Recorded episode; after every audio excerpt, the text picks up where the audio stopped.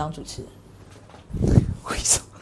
因为当主持人就是你要去想你你要问别人什么或干嘛啊？你你喜欢被采访哦？不是我，我喜欢说话啊，可是我不喜欢当问话的人。好，可以，那很好哦。对，所以我我不做主持就是这个原因啊。我并不喜欢那样的工作。就你不当直播客了哈，不想当那个采访的人。应该说，因为因为被采访的人就是是负责说的人嘛。主持人其实是负责问的人啊，可是我不喜，我就是我就是爱说啊，所以基本上我都是去上别人的节目，因为我就是爱说啊。我的 podcast 也是访问这个部分，也是是别人说，你不是访问者吗？对啊，对啊，所以所以我很少访问别人啊。哦，我只有相声那一 part 才是访问别人啊，其他都是我自己的专辑。OK，对，那相声那一 part 是因为反正我本来也很熟，而且因为我跟他们那些老师本来就是朋友。所以其实他也蛮像在聊天的。好，对，好，我要开始了。嗯嗯嗯。嗨，大家好，我是大 APP 创办人一梦。我们今天来来到这里，这个，呃，我应该怎么形容？这辈子我第一次接触哈，生语训练，好，生语训练的邱竹君邱老师这边。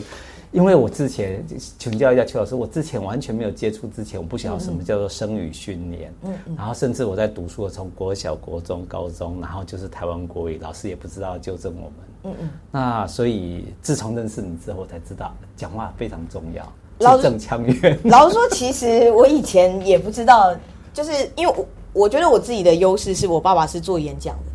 是因为我爸爸是演讲，然后我妈妈是国文老师，就他们俩在这一块本来就算是有涉猎，所以我小的时候，其实我爸也有教我一些小技巧或什么的，是，可是并没有那种很完整的整套的训练。那到了大了以后，因为我我我喜欢上戏剧嘛，我喜欢上相声，所以我就开始去学。我其实也会问老师说，那我们在学这些过程中，我们怎么样去让我们的声音变得比较好？是，可是我就发现，其实大部分的人。其实也都是，比如说自己去模仿啊，因为我们以前所谓呃东方式的学习，尤其是中国式的学习，以前表演者他们几乎都是模仿老师，然后就这样去学。好，那我就发现，哎，这个部分好像没有我们想象的那么完整。然后我就开始，后来我学了配音以后，发现其实也是类似的状况。虽然说好像比较有一套完整的系统。可是还是比较是在技巧上的练习，是。因此，我有一次在配音课上了一位声乐老师的课，因为我们老师请他来帮忙指导所谓的发声这件事。是。哎，我就发现好像在声乐那一块是有比较系统性的声音的教学，嗯。所以我就跑去找唱歌老师。嗯。其实我也不是一开始就找到好，就是正确的我想要的声音了。那个唱歌老师，我第一个找找唱歌老师，他是。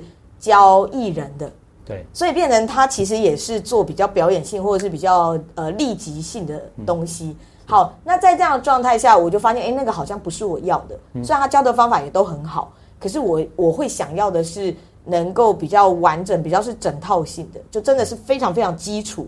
你你学会了这个基础，即使你没有要做任何的表演，或者是你没有要做任何的工作，你在日常对你在日常对话上。